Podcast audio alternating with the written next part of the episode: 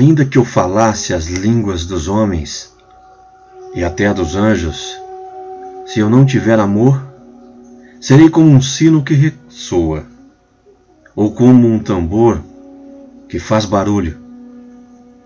Ainda que eu tenha o dom de profetizar e conheça todas as coisas secretas de Deus e tenha todo o conhecimento, ainda que eu tenha uma fé tão grande que possa deslocar montanhas, se não tiver o amor, não serei nada. Ainda que eu dê todos os meus bens para alimentar os pobres, e ainda que eu ofereça o meu próprio corpo para ser queimado em sacrifício, se eu não tiver um amor, nada disso significa. O amor do qual eu falo é paciente e amável. O amor não é ciumento, não exalta a si mesmo, não é orgulhoso. O amor não é malcriado, não procura seus interesses, não se irrita facilmente, não guarda mágoa. O amor não se alegra com o mal, mas se alegra com a verdade. O amor aceita todas as coisas com paciência, tem sempre confiança e esperança e se mantém sempre firme. O amor jamais acaba. Há dons de profetizar, mas eles desaparecerão.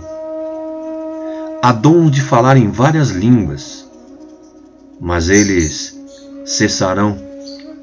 Há o conhecimento, mas ele desaparecerá. Essas coisas acabarão porque tanto o conhecimento que agora temos como o que recebemos por meio da profecia e ainda não estão completos.